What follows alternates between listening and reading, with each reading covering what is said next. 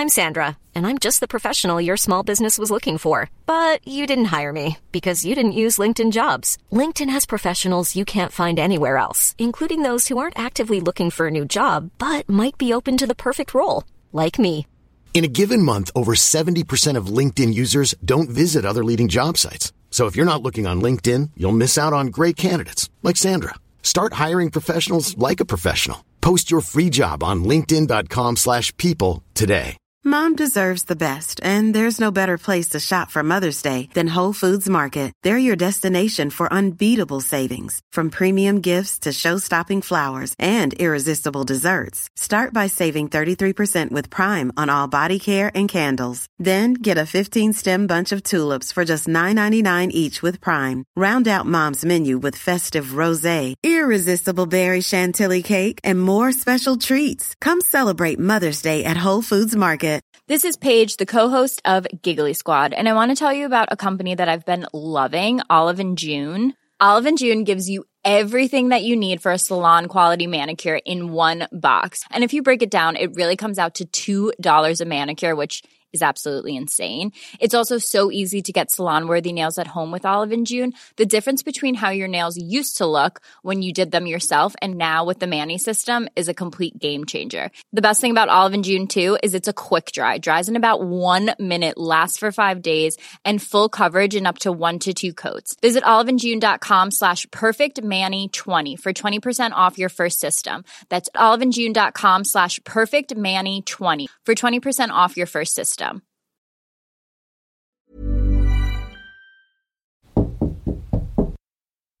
Podcast is a new radio.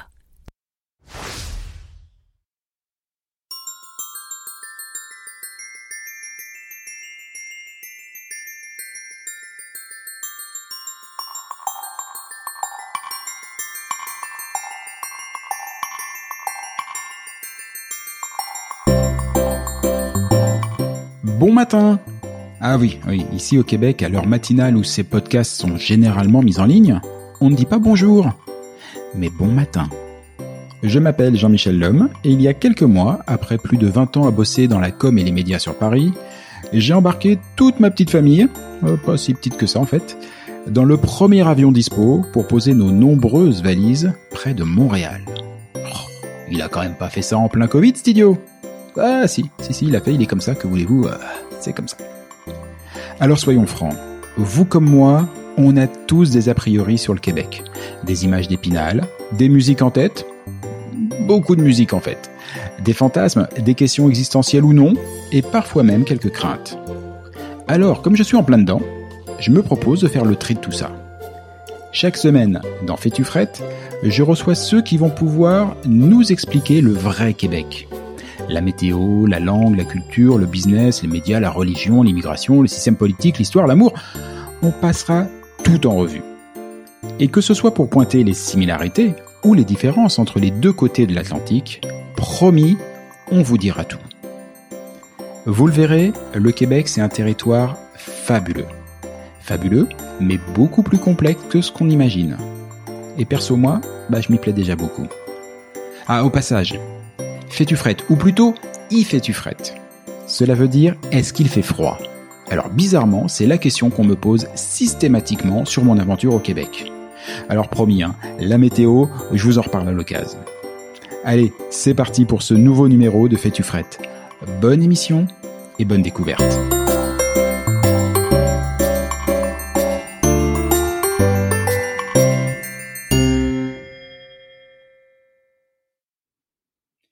Les Québécois de France.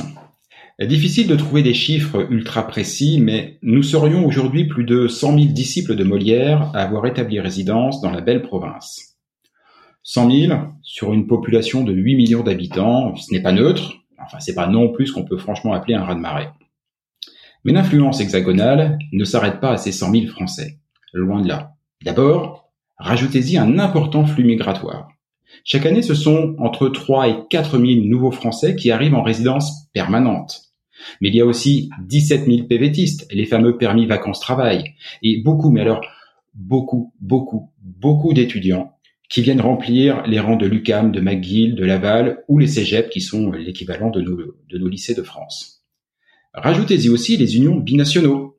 Quand un chum date une petite amie ou qu'une blonde tombe en amour avec un titi parisien, avec, in fine, des enfants à la nationalité certes canadienne, mais qui ont aussi une bonne part de culture française. Rajoutez-y une évidente proximité linguistique, culturelle, intellectuelle et même politique. Et enfin, rajoutez-y quatre siècles d'histoire partagée, et vous comprendrez que définitivement la place des Français ici ne se limite pas à un chiffre, futile de 100 000 sur 8 millions. Pour en parler et comprendre ce qui fait que nous, Français, nous nous sentons si bien à 6000 km de chez nous, nous avons la chance de recevoir non seulement l'un d'eux, mais surtout celui qui depuis près de 4 ans les représente toutes et toutes comme député des Françaises et des Français vivant en Amérique du Nord. Bonjour Roland Lescure. Bonjour. Comment ça va? Ça va très bien, ça va très bien. J'ai été vacciné hier. Oh, donc, euh, voilà, maintenant je vais attendre la deuxième dose et j'espère surtout pouvoir euh, retraverser l'Atlantique, ce que je n'ai pas fait depuis plus d'un an, pour venir voir euh, les Françaises et les Français qui vivent en Amérique du Nord. Je me languis de vous tous et toutes. Ah bah super, et c'est très bien parce que cette devait être ma dernière question et on va commencer avec celle-là euh, parce que vous avez vécu très très très longtemps, on va refaire votre parcours mais très longtemps ici et c'est vrai que moi français vivant depuis quelques mois du côté de Montréal, il n'y a pas une journée quand je même si les rencontres en ce moment sont quand même très limitées, mais quand je rencontre quelqu'un, ne serait-ce que virtuellement, on me pose toujours cette question est-ce que la France te manque? Et du coup, bah, j'ai envie de vous demander, est-ce que Montréal, est-ce que le Québec vous manque? Oui, oui, moi j'ai passé euh, près de dix ans à Montréal. J'y suis allé pour un job à la Caisse de dépôt et placement du Québec, mais j'y suis allé aussi avec euh, ma femme, nos trois enfants, qui à l'époque avaient 8, 10, 12 ans, donc qui ont vécu une adolescence euh, à Montréal absolument exceptionnelle. Je pense qu'il y, y a, peu de villes au monde qui, qui soient aussi agréables pour des, des adolescents, des jeunes adultes. La qualité de vie était excellente. On est on est un peu à mi-chemin entre entre l'Europe et l'Amérique. Euh, et en plus, j'y ai eu vécu une expérience professionnelle absolument unique. Donc c'est vrai que j'ai eu mon petit coup de folie, j'ai eu ma crise de 50 ans à moi, j'ai décidé de me lancer en politique pour euh, accompagner, euh, rejoindre euh, Emmanuel Macron qui était candidat à l'époque. Euh, mais sinon, je pense que j'y serai encore et toujours aussi heureux d'y être. Oui, parce que c'est ça, être être député des Françaises et des Français, même vivant en Amérique du Nord, ça voulait dire aussi être au Palais Bourbon et donc de retour à Paris. Exactement. Moi, je, je bon, mes, mes, mes, collègues ici en général passent vendredi, samedi, dimanche en circonscription et lundi, mardi, mercredi, jeudi à peu près à Paris. Bon, moi, je peux pas tenir ce rythme-là. Et donc, ce que je faisais avant, avant la Covid, c'est que je, je partais euh, à peu près une semaine par mois. Je faisais trois, quatre villes en une semaine, ce qui m'a permis en, près de trois ans de faire euh, le tour de l'Amérique du Nord et d'aller euh, évidemment très souvent à Montréal, euh, souvent aussi à New York, Los Angeles, San Francisco ou Miami, qui sont les gros hubs de la présence française, mais évidemment aussi à Toronto, à Calgary, à Vancouver, à Boston, à Chicago, etc. donc j'étais dans un dans un espèce de, de rôle de pont un peu entre les les Françaises et les Français qui vivent en Amérique du Nord et le Palais Bourbon ici. Alors il s'avère que je suis aussi euh, président de la, la, commission des affaires économiques à l'Assemblée nationale. Et donc, euh, donc ça, ça m'occupe pas mal ici parce que quand les lois économiques passent, ben, il faut que je préside et que je m'assure que cette loi euh, passe bien. Oui, puis des lois économiques, il y en a quand même deux trois, quoi. surtout en cette période. Euh, en cette période où effectivement il y a beaucoup de d'aides, de, de, de, de, systèmes divers et autres.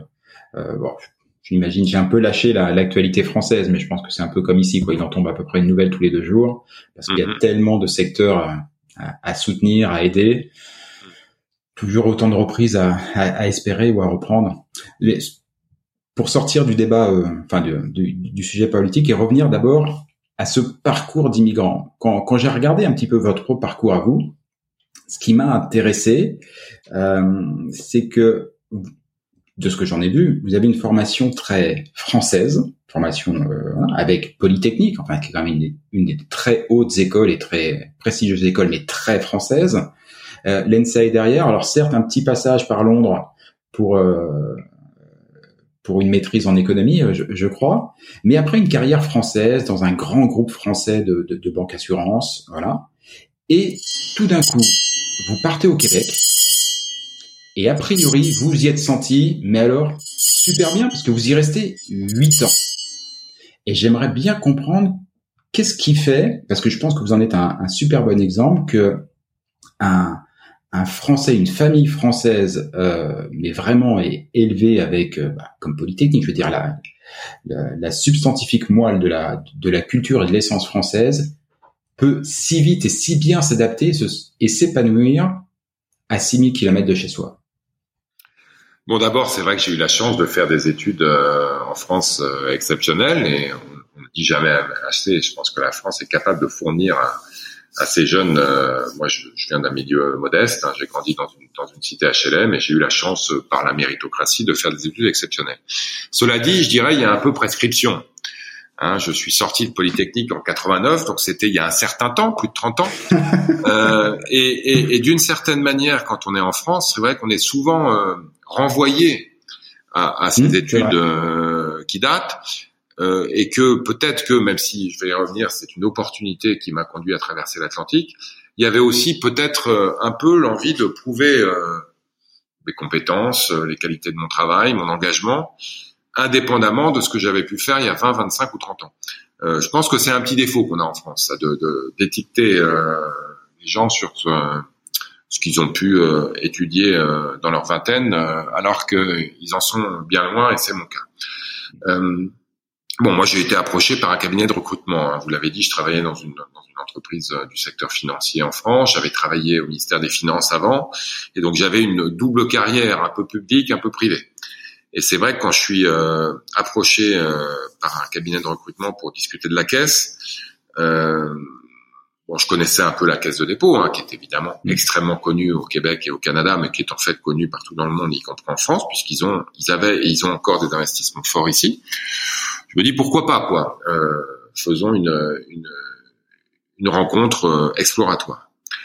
Et là, euh, je rencontre Michael Sebia, qui venait d'être nommé PDG de, la Caisse. On était en pleine crise financière, en 2008-2009. La Caisse avait perdu énormément, énormément d'argent. La moitié du conseil d'administration avait été renouvelé. Il venait de nommer un nouveau PDG. Et on se fait une visioconférence. Et je peux vous dire que les visioconférences en 2009, c'était pas ce qu'on est, enfin, c'était pas ce, à quoi on est maintenant habitué. Hein. Zoom, euh, Teams et consorts. Donc c'est la qualité mmh. était pas terrible. Euh, j'étais dans le cabinet de recrutement, je le voyais loin euh, sur euh, sur la télé et je sors de là en me disant bon ça a l'air intéressant, il a l'air intéressant, mais franchement aller plus loin dans la réflexion sur un job qui consisterait à emmener toute la famille de l'autre côté de l'Atlantique, je suis pas sûr que ça vaille le coup. Et le, le gars me dit écoutez, il vous a bien apprécié, il est prêt à venir en France. Alors la petite sonnerie que vous entendez, là, je suis désolé, hein, je sais pas si vous l'entendez de l'autre côté. Si si, on l'entend, mais c'est voilà, c'est la c'est l'Assemblée nationale. Donc euh, il y avait une suspension de séance et on rappelle les députés euh, en séance, mais comme je suis avec vous, je n'y vais pas. Euh, c'est la raison de cette petite sonnerie. Et donc je le rencontre à Paris et là on a passé trois heures ensemble, euh, extrêmement euh, stimulante. Euh, il m'a donné sa feuille de route pour redresser une institution qui à l'époque était extrêmement affaiblie et j'ai dit banco. J'ai dit banco en me disant que c'était euh, d'abord et avant tout une bonne manière de mettre en cohérence les deux parties de ma carrière, hein, la finance au service du public, parce que la caisse est avant tout une institution publique gouvernementale euh, qui gère euh, les retraites des Québécoises et, des Québécois et un certain nombre de compagnies d'assurance publique. il y avait aussi le, le, le, défi, le challenge de redresser une institution qui avait extrêmement souffert. Et puis il y avait il y avait l'ambition, la volonté, euh, le goût de l'aventure. Parce que c'est vrai que partir euh, à Montréal euh, à cette époque-là, moi quand je suis arrivé, on me dit, tu sais, il y a deux jobs compliqués à Montréal. Il y a l'entraîneur de l'équipe de hockey et il y a le chef des placements de la caisse de dépôt. et évidemment, comme la caisse sortait d'une période extrêmement, enfin était encore dans une période extrêmement difficile, euh, le risque que cette aventure soit soit courte était quand même assez élevé. Mais je me suis dit Banco, j'ai la chance d'avoir une épouse merveilleuse qui m'a dit OK Banco, je te suis. Elle est irlandaise, donc elle avait déjà D'accord. Immigré, elle avait même déjà immigré deux fois. Euh, donc euh, elle se serait bien passée de cette euh, cette émigration, mais elle m'a dit OK Banco, on y va. et on est parti. moi, je suis parti en octobre 2009 et elle m'a rejoint à Noël pour pour entamer cette cette aventure. C'est c'est absolument dingue. C'est sûr que ça a aidé d'être, euh, j'imagine, d'être si bien accompagné, parce que euh, on parle oui, bah ça, professionnel, mais c'est toute la famille. Vous l'avez vécu sans doute vous aussi, quoi. L'expatriation, l'immigration, c'est une aventure collective, même quand on part tout seul d'ailleurs, parce que vous l'avez dit souvent. En fait, la raison principale de l'immigration, c'est souvent l'amour. Donc, euh, on part parfois pour quelqu'un ou avec quelqu'un.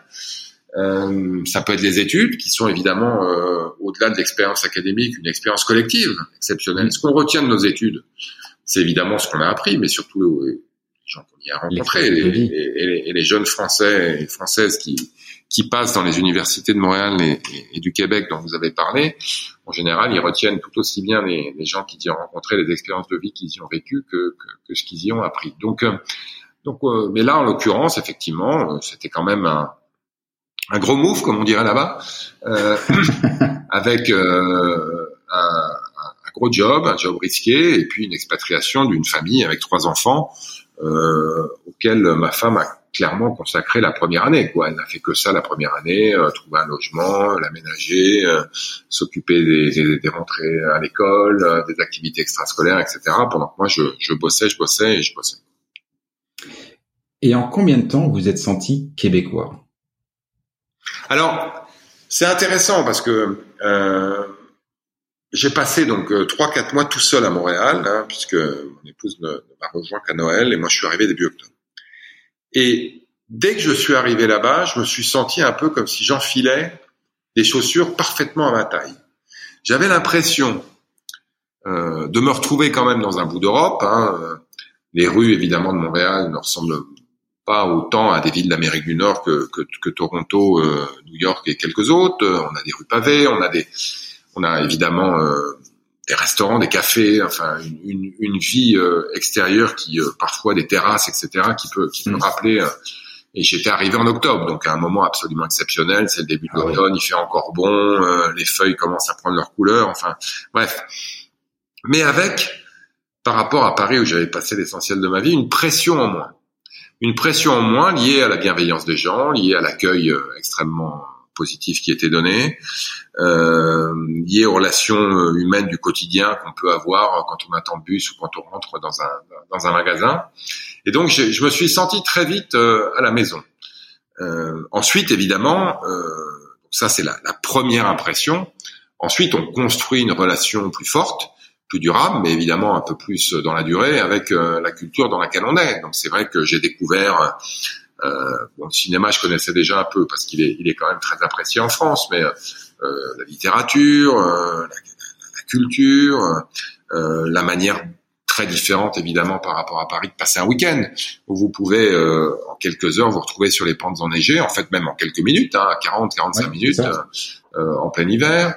Euh, donc une, une, un équilibre entre vie urbaine et vie nature, vie sportive. Hein. Vous montez sur le Montréal et vous vous retrouvez à faire du ski de fond en, en, hiver et du footing en été. Et donc, donc petit à petit, je me suis approprié un peu cette, cette, cette, culture, cette vie quotidienne, elle est et euh, évidemment la politique à laquelle euh, j'étais extrêmement peu, euh, euh en tout cas assez peu exposé auparavant, donc que j'ai découvert aussi avec les élections, les élections provinciales, les élections municipales, etc. Et donc, euh, est-ce qu'il y a un moment, en tout cas, je suis devenu canadien, on est devenu tous canadiens à peu près cinq ans après être arrivé, et c'est vrai que quand on l'a fait, hein, vous savez que ça vous arrivera peut-être, il y a une cérémonie euh, mmh. euh, d'acquisition de la nationalité qui est assez émouvante. Ben, euh, on avait vraiment l'impression, en tout cas, de l'être devenu, d'être devenu canadien, d'être devenu québécois et d'être devenu aussi, c'est important, montréalais, parce que je pense que dans le monde d'aujourd'hui extrêmement globalisé, la ville dans laquelle on est est, toujours un bel endroit d'attache. Ouais, c'est vrai que moi, j'ai posé la question parce que alors sans avoir vécu euh, différentes euh, immigrations, mais euh, on en discutait un peu en off juste avant de, de, de commencer émissions. J'ai été principalement élevé dans un tout petit village en Charente, et quand, bah, moi aussi, pour des raisons d'ambition professionnelle, je suis monté à la capitale. La réalité, c'est qu'il m'a fallu presque cinq ans pour me sentir à peu près bien en région parisienne. Après, je me suis senti vraiment bien. J'y suis resté plus de 25 ans, mais il m'a fallu cinq ans pour me sentir bien il y avait beaucoup de choses qui, euh, qui étaient qui étaient trop différentes, choc, choc culturel trop important. Et, euh, et je sais pas si c'est le fait de passer peut-être de, de, deux métropoles importantes qui sont Paris ou Montréal, même si je suis pas dans Montréal aujourd'hui, mais il m'a fallu deux jours pour me sentir bien ici. Alors qu'en plus je suis en plein Covid, c'est-à-dire avec des interactions euh, très limité, avec des bars ou des restaurants que j'ai à peine pu fréquenter. Je me contente de passer devant en me disant quand est-ce que ça rouvre, quand est-ce que ça rouvre? Mais on se sent quand même bien. Et, euh, en fait, l'une des questions que je me pose, c'était euh, est-ce que c'est intrinsèquement propre à la ville et au Québec, ou est-ce que c'est une espèce d'alchimie entre le Québec et les Français? Ben, Je pense sans doute un peu des deux. Hein. Vous le savez, euh, si vous êtes là depuis près d'un an, euh, il n'y a pas que la communauté française à Montréal. Hein. On a euh, les Italiens, les Grecs, les Portugais, les Espagnols, les Nigérians, etc. Enfin bon, on a des gens qui viennent de partout, et, et c'est vrai que d'abord le fait que la relation avec l'immigration, même si c'est jamais totalement simple, soit quand même dans une logique positive d'immigration économique euh, voulue et, et, et accompagnée. Euh, donc euh, on se sent euh, plutôt bienvenu quand on arrive. Euh, c'est évidemment un pays, une province et une ville d'immigration. Il y a 400 ans, il y avait des habitants dans la province de Québec, mais c'était les populations autochtones. depuis, toute la population s'est faite par, par immigration de première, deuxième, troisième, quatrième, cinquième, etc. génération, mais quand même. Euh, littéralement au Québec et au Canada, il y a 90% des gens qui sont des enfants d'immigrés, en tout cas des descendants d'immigrés. Et donc, ça, on a, on a l'impression que tout le monde est, est un peu euh, à la même enseigne. Euh, mais je pense quand même qu'il y a un, un, truc particulier avec les Français. D'abord, parce qu'ils nous connaissent bien. Ils connaissent bien nos qualités, ils connaissent bien nos petits défauts aussi. Et donc, ils sont capables. oui. ah, vous avez remarqué. Donc, ils, sont capables, ils sont capables bon d'abord de, de, nous titiller un peu quand on quand on fait euh, ce qu'ils appellent parfois un peu les maudits français quoi. Donc preuve un peu de un peu de notre capacité inénarrable à donner des leçons quoi. On est parfois un peu on est parfois un peu euh, râleur on est parfois et en fait au, fond l'histoire du, du, du râleur français euh, c'est aussi une des raisons pour lesquelles on se sent bien quand on arrive là. C'est que la, la tension monte la tension baisse, quoi, et que d'un seul coup on se dit, bah finalement, on n'a pas besoin de râler. Enfin, L'exemple évident, c'est les quatre stops, quoi. Quand vous arrivez à un carrefour avec quatre panneaux d'arrêt, mm. très vite, on réalise qu'il n'y a pas besoin de, de règles euh, enforcées dans les reins. On sait bien que, bah voilà, le premier arrivé passera le premier, le deuxième le deuxième, le troisième le troisième, et le quatrième le quatrième, et tout ça se passe assez bien. Je ne peux pas imaginer si on faisait ce genre de truc en France euh, avec quatre arrêts, ce que ça donnerait sur les carrefours. Et c'est pas pour rien qu'on est le pays qui a inventé les ronds-points. Donc, euh, mm. donc je, je, je pense qu'il y a, il y, a, il y a quand même une, une baisse de la pression râleuse quand on arrive, qui au fond fait du bien. Alors, il faut pas non plus euh, tout euh, tout béatifier, quoi. Je veux dire, il y a, ou idéaliser. Il y a, il y a, quand même des Françaises et des Français qui arrivent au Canada, au Québec, à Montréal et qui finalement repartent parce que ça marche pas.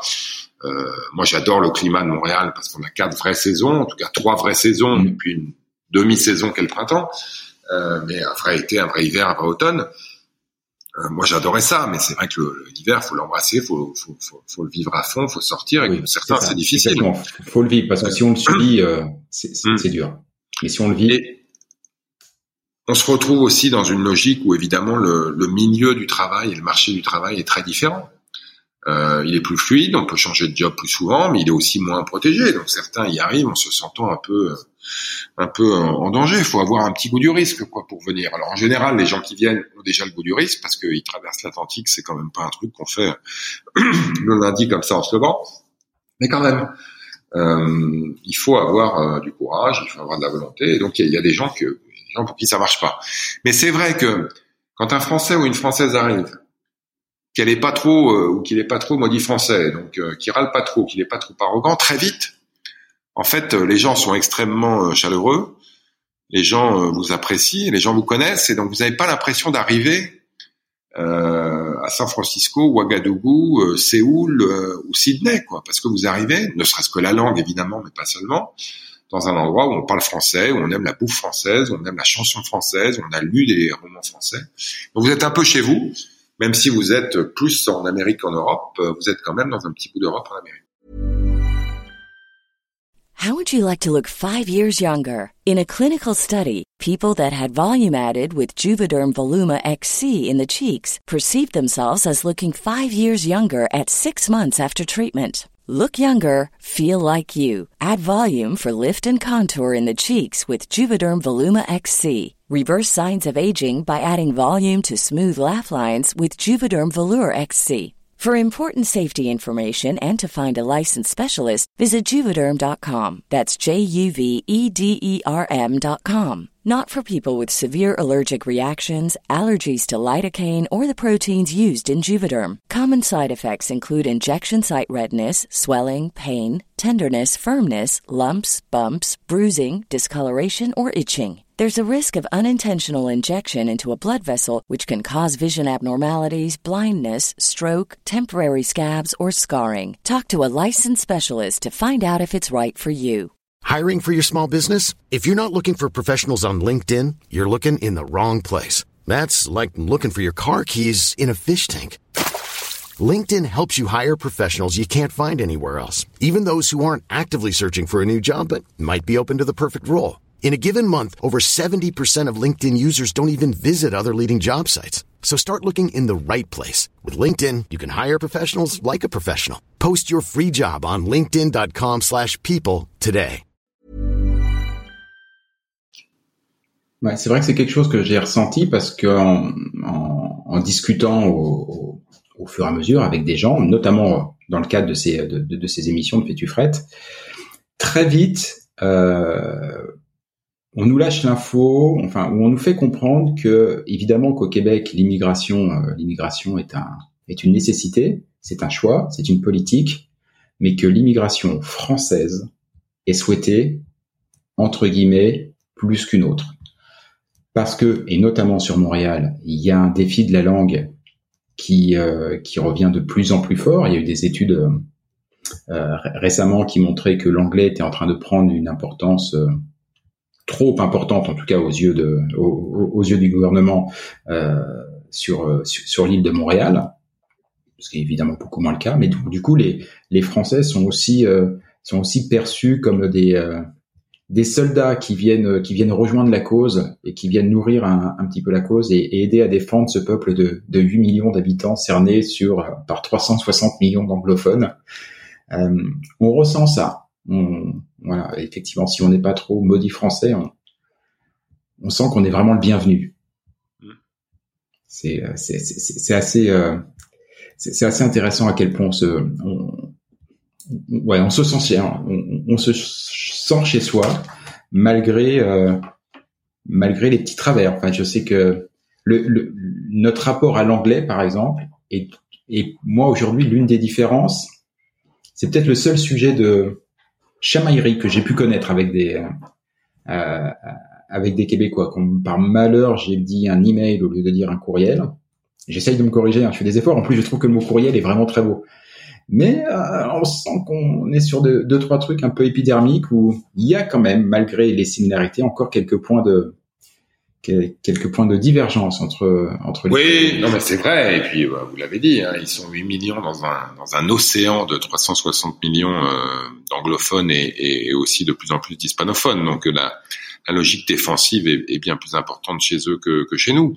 Il y a aussi, moi j'aime bien le faire avec cette boutade, euh, parfois une exagération. Hein. Vous savez, euh, nous on garde notre voiture dans le parking, eux ils parquent leur voiture dans le garage.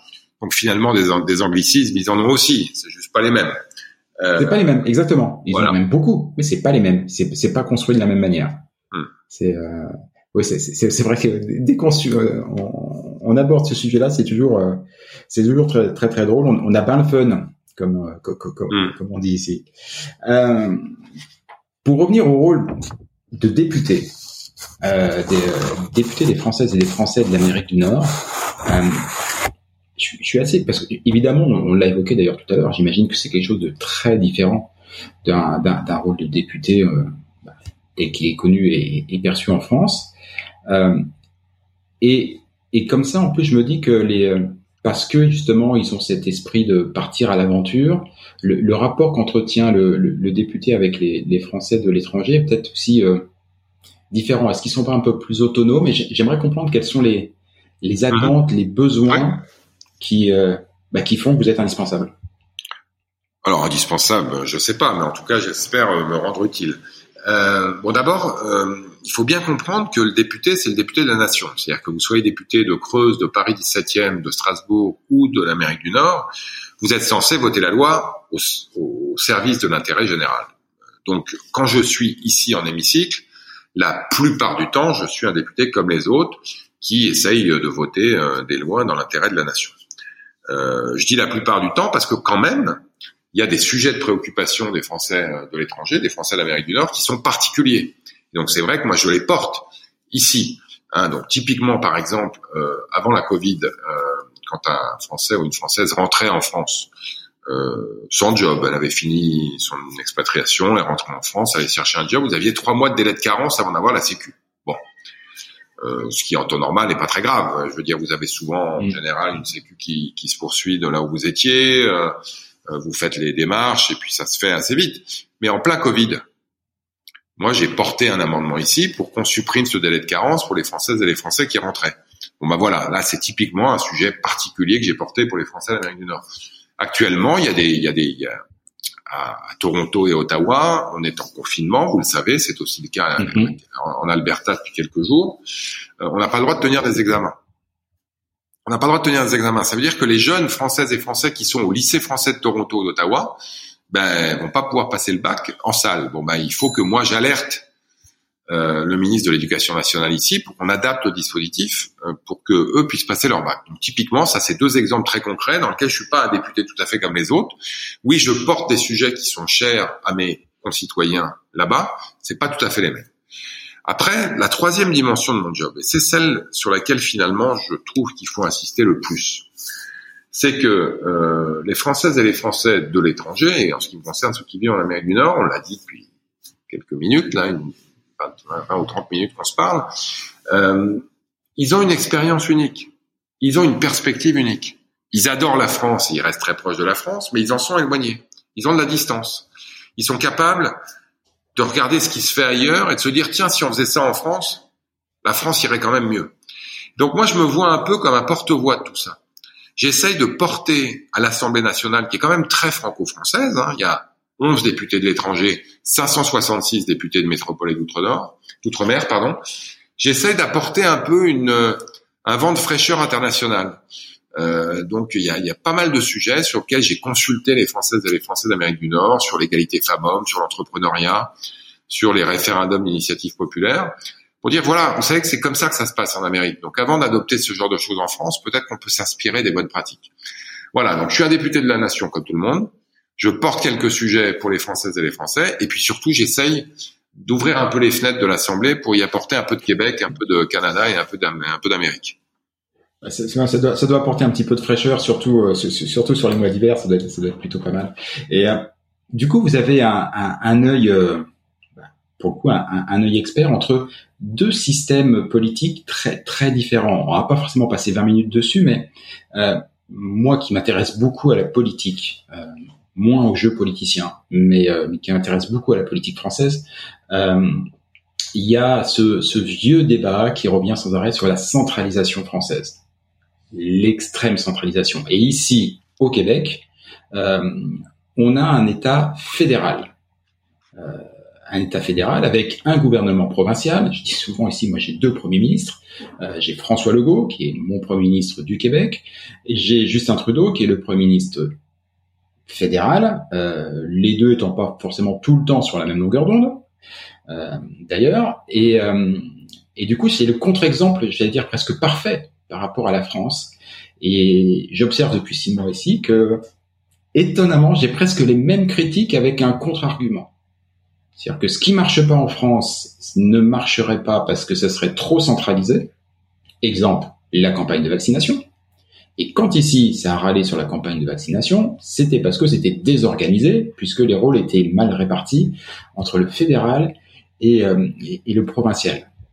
Et du coup, je trouve ça très intéressant, vous qui, bah, avec huit ans, en plus dans un rôle euh, qui n'est pas un rôle politique, mais enfin la, caisse des dépôts, c'est quand même euh, quelque chose d'important. Puis on l'a pas dit, mais étiez quand même vice-président.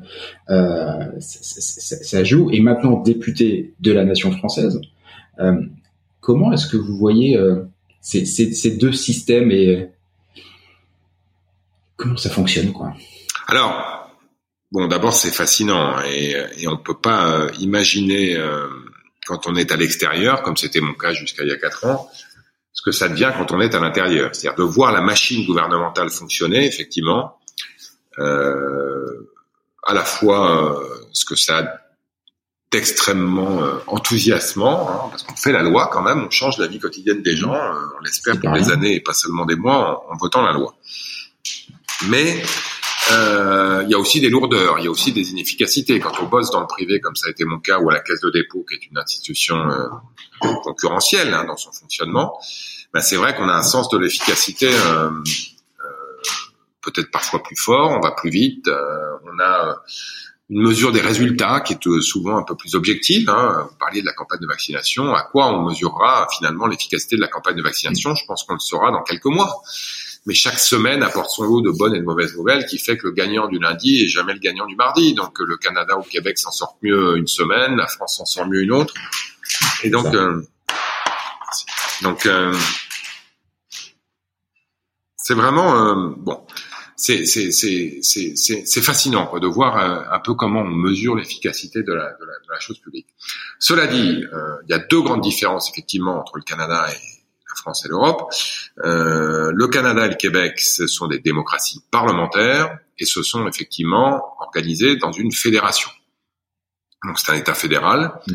dans lequel le Canada finalement fait relativement peu de choses et les provinces, le Québec, font euh, le reste. Donc euh, la santé, par exemple, vous le savez, c'est provincial. Euh, l'éducation, euh, c'est provincial. L'éducation universitaire, c'est provincial. Les infrastructures, c'est provincial. Il reste l'armée monnaie et, quelques grands sujets euh, au fédéral, et puis il y a quelques sujets de compétences partagées.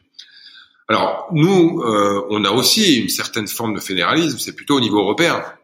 C'est ça. Évidemment, le, le budget européen est sans commune mesure. Voilà, le, le, budget européen est sans commune mesure avec le budget canadien. C'est beaucoup plus petit, mais quand même, il y a des politiques menées en Europe par Bruxelles qui, qui, qui servent tout le monde. Mais c'est vrai qu'en France, euh, moi, ça m'a frappé quand je suis arrivé au Canada, au Québec on, est beaucoup plus centralisé dans la prise de décision. Euh, ce qui a de l'avantage, parce que vous l'avez dit, par exemple, dans la campagne de vaccination, même si on a mis du temps à se roder, parce que centraliser dit complexité, mm. Une fois que ça roule, ça roule pour tout le monde. Euh, mais euh, c'est un peu déresponsabilisant. Hein, on a toujours tendance à tout centraliser et donc à faire moins confiance aux gens sur le terrain. Donc les élus locaux, les, les, les fonctionnaires euh, sont souvent beaucoup plus euh, normés dans leur euh, exposition au quotidien qu'ils le sont. Hein, moi, je, une de mes fiertés personnelles de ce mandat, quand même, ce sera ce qu'on appelle les maisons France Service. Euh, ah oui, ouais. À la, à la, sortie du grand débat, le président de la République avait euh, organisé une réunion avec une quinzaine de députés. Il dit alors on fait quoi maintenant? Il y avait évidemment dans le dans la crise des gilets jaunes une, un besoin de qualité de service public euh, qui avait euh, nettement diminué. Et donc je lui dis, vous savez, euh, Monsieur le Président, quand vous êtes au Canada et que vous avez un problème avec l'administration, vous allez chez Service Canada. Et puis souvent même dans la maison Service Canada, il y a aussi Service Québec. Donc vous avez un espèce de lieu unique où vous pouvez régler votre problème. En France, c'est le domaine des dieux là. Vous êtes renvoyé euh, d'Astérix, hein. vous êtes renvoyé d'un étage à l'autre. Euh, c'est le bureau machin, c'est l'étage bidule. Euh, et donc il y a énormément de portes auxquelles il faut frapper. Euh, la numérisation, même s'il y a certaines administrations qui le sont, n'est pas encore au top. Et il me dit banco. Et il a annoncé la création des maisons France Service qui sont en développement maintenant dans chaque canton de France et qui visent à faire en sorte qu'un Français ou une Française qui a un problème avec l'administration puisse aller voir une personne qui va lui régler. Ça, c'est typiquement de ce que je disais tout à l'heure dans mon rôle, d'essayer d'apporter des bonnes pratiques euh, en France. Mais ça, pour que ça marche, ça suppose que les gens soient responsabilisés sur le terrain, que la personne que vous avez en face de vous elle puisse vous aider. Et c'est vrai qu'au Canada, au Québec, c'est plus le cas. Quand vous avez un guichet en face de vous avec un, un, fonctionnaire ou une fonctionnaire, en général, ils ont pas mal de, de marge de manœuvre pour vous aider, quoi. Euh, alors qu'en France, c'est beaucoup plus normé. Voilà, donc il n'y a pas de il n'y a pas de bon ou de mauvais système. Euh, il, y a, euh, il y a deux systèmes différents qui fonctionnent avant tout euh, du fait de leur histoire, de leur culture, de la géographie aussi euh, qui explique ça. Hein. Le Canada, c'est quand même assez immense. Si vous irez tout d'Ottawa, je pense que vous auriez un problème. Mais in fine, euh, les deux systèmes sont perfectibles, les deux systèmes sont pas idéaux, et surtout la qualité des hommes et des femmes qui les dirigent fait souvent beaucoup dans la, manière dont c'est efficace. Un, autre point euh, politique euh, qui m'a frappé depuis que je suis là, quand on est en France, on ne se rend pas forcément compte de ce que représente son pays sur la scène, sur la scène internationale. Voilà, effectivement, euh, Jean Castex aujourd'hui, Emmanuel Macron, tous les ministres, on les voit tous les jours, mais bon, c'est normal, on est en France.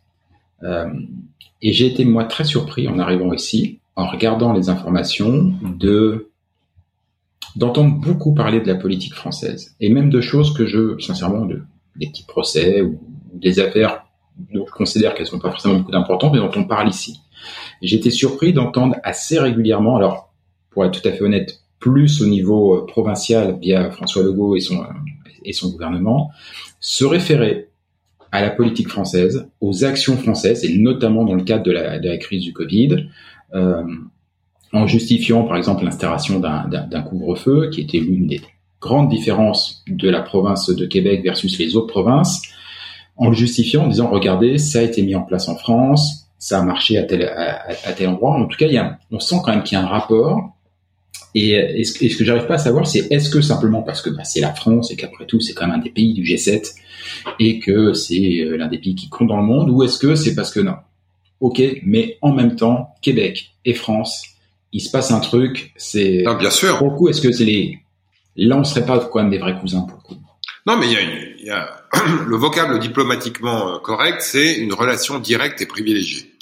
il y a une relation directe et privilégiée entre la France et le Québec. Qu'est-ce que ça veut dire de manière très concrète? Moi, je connais bien Christian Dubé, qui est le ministre de la Santé au Québec, qui s'avère qu'on a travaillé ensemble à la Caisse de dépôt il y a, il y a quelques années. Bon ben Christian, il a des appels réguliers avec Olivier Véran pour échanger sur les bonnes pratiques, sur ce qui se fait bien ici, ce qui se fait bien là-bas. Alors évidemment, Olivier parle à d'autres et Christian parle à d'autres. Mais cette relation directe et privilégiée fait qu'il y a des inspirations communes qui peuvent nourrir l'un et l'autre. Euh, Jean-Michel Blanquer était en visite à Montréal euh, il y a 18 euh, mois à peu près de mémoire. J'étais avec lui, on avait visité évidemment les lycées français, mais on avait aussi beaucoup échangé avec le ministre de l'enseignement de l'éducation à, Québec sur les pratiques euh, d'éducation euh, souvent un peu plus modernes, un peu plus euh, autonomes, là encore un peu plus responsabilisées qui existent au Québec et qui rendent les écoles un peu plus différentes que celles qu'on a en France. Donc non, cette relation directe est privilégiée tous les deux ans. Alors elle n'a pas été, elle n'a pas eu lieu. Pardon, tous les ans, mais c'est une fois au Québec, une fois en France en alternance. C'est ce qu'on appelle les rencontres alternées des premiers ministres. Donc là, moi, j'ai une réunion demain à Matignon pour préparer la prochaine. Euh, François Legault et Jean Castex vont se rencontrer dans le cadre des rencontres du Premier ministre en septembre prochain. Ce sera euh, à Québec et à Montréal. J'espère bien être dans les bagages, ce qui sera une occasion de plus pour moi pour euh, venir vous voir. Et évidemment, dans le cadre de ces, de ces discussions entre les deux premiers ministres, avec quelques ministres qui les accompagnent, on fait, on fait vivre cette relation directe et, privilégiée sur euh, euh, les coopérations entre les universités, les reconnaissances mutuelles des diplômes, des qualifications, etc. Euh, et, et, ça, c'est évidemment 400 ans d'histoire et surtout peut-être, je dirais, une cinquantaine d'années euh, d'histoire politique assez proche et de relations très proches entre les chefs d'État et de gouvernement français et les chefs d'État et de gouvernement au Québec. Ouais, cette relation, cette proximité, on, on la ressent et moi je la ressens encore plus forte mm-hmm. depuis que je suis là parce qu'elle elle, est, elle, est plus, euh, elle est plus flagrante. Pour terminer l'émission, pour, euh, bah, pour vous prendre toute la journée parce que vous êtes comme un peu député avec deux trois rendez-vous, euh, on va faire un peu, pas de la politique fiction, mais de fiction tout court. Imaginons, il n'y a plus de Covid pendant pendant 15 jours. Vous venez en famille vous revenez au Québec, vous n'avez pas d'impératif politique ou, professionnel, je parle juste à l'amoureux du Québec, que forcément vous êtes. C'est quoi votre programme? Alors, euh, nous, on a passé nos premières vacances au Québec avant même de venir à Montréal et on avait fait ce que j'appelle le tour des Français à l'époque, hein, ce que tous les Français font là. Euh, donc, euh, Saguenay-Lac-Saint-Jean, les baleines, Québec, etc., le, les parcs de la Mauricie. Euh, évidemment, une fois que vous arrivez et que vous dites ça aux Québécois, ils disent mais il y a que les Français pour faire ça, hein, faire de la, du, du traîneau, euh, euh, tout ce que les Françaises et les Français adorent faire. Mais bon, moi j'ai quand même quelques lieux que j'adore. Donc euh, j'adore le massif de la Petite Rivière à Charlevoix. Il y a un hôtel que j'adore qui s'appelle La Ferme, qui est une ancienne ferme qui a été complètement réhabilitée euh, euh, au pied du massif, qui permet d'aller faire du ski quand on est en hiver et d'aller faire du vélo ou de la randonnée quand on est en, en été. Ça, c'est un de mes endroits favoris. On y mange très bien.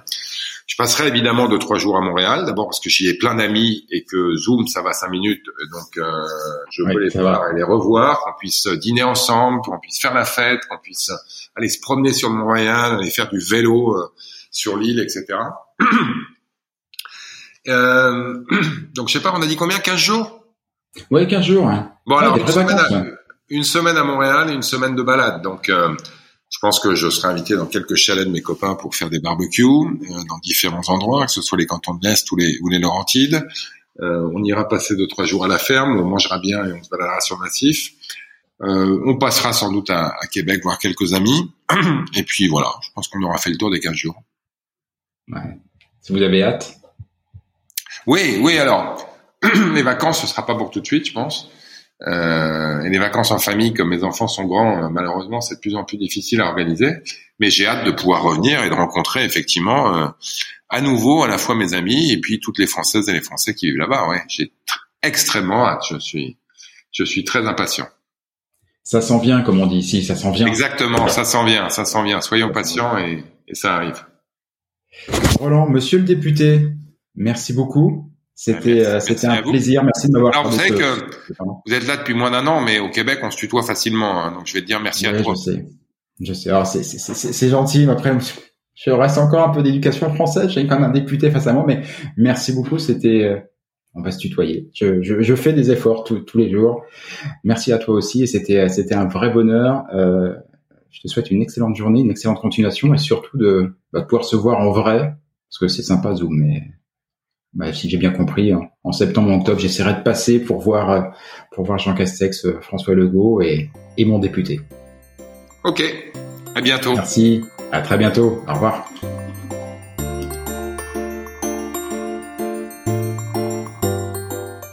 Et voilà, fais-tu frette, c'est fini pour aujourd'hui. Si vous êtes arrivé jusque-là, bravo, vous avez vraiment toute mon admiration. Mais bon, c'est probablement parce que cela vous a plu au moins un petit peu ou que vous êtes alors complètement maso. Bah, par défaut, j'opte quand même pour la première hypothèse. On va dire que c'est mon côté optimiste. Alors s'il vous plaît, rendez-moi service. Partagez ce podcast, parlez-en à vos amis, abonnez-vous et surtout, surtout, donnez-lui une note. Alors juste pour info, même si ce programme reste évidemment très perfectible, inutile de mettre un 3 ou un 4 sur 5. Au royaume d'Apple et consorts, il n'y a que le 5 sur 5 qui compte. Eh oui, c'est le jeu ma pauvre Lucette. Alors je compte sur vous. Pour le reste, vous trouverez tous les liens, les références vers les livres, les spectacles, les programmes et que sais-je dont on a pu parler au cours de cette émission et même ceux dont on n'a pas parlé mais qui me semblent intéressants. Tout ça, vous le trouverez dans le descriptif, dans les commentaires de ce podcast ou bien alors sur notre site internet fetufret.com. Sur ce même site, vous avez d'ores et déjà la possibilité de vous inscrire à l'indispensable newsletter hebdomadaire que nous vous préparons et qui sera lancé très prochainement et j'y annoncerai les prochaines émissions et partagerai avec vous des articles, des infos, des bons plans qui pourraient bien nourrir votre curiosité à propos du Québec. Enfin justement, puisque vous êtes curieux, je suis sûr que vous avez des questions, des suggestions, que vous aimeriez qu'on traite tel ou tel sujet. Eh ben, je ne demande qu'à vous lire. Envoyez-moi un courriel. Oui, oui, oui, j'ai bien dit courriel. Envoyez-moi un courriel à l'adresse suivante. Fais-tu frette En un seul mot, tout attaché, sans espace, sans tirer ou quoi que ce soit. Hein. Donc, fais-tu frette à commercial? Ah oui, oui, j'ai oublié aussi. Ici, on ne dit pas at ou arrobase, on dit à commercial. gmail.com. Bah, j'avoue, c'était pas très clair tout ça. On récapépète depuis le bédu, vous allez voir, c'est très simple. Fais-tu frette F-A-I-S-T-U-F-R-E-2-T-E, à commercial, gmail.com. Pas compliqué. Vous vous souvenez qu'au tout début de cette émission, je vous ai dit qu'au Québec, on ne disait pas bonjour, mais bon matin. Et pour cause Car ici, pour se dire au revoir, on se souhaite de passer un bonjour. Alors bonjour à tous et à tantôt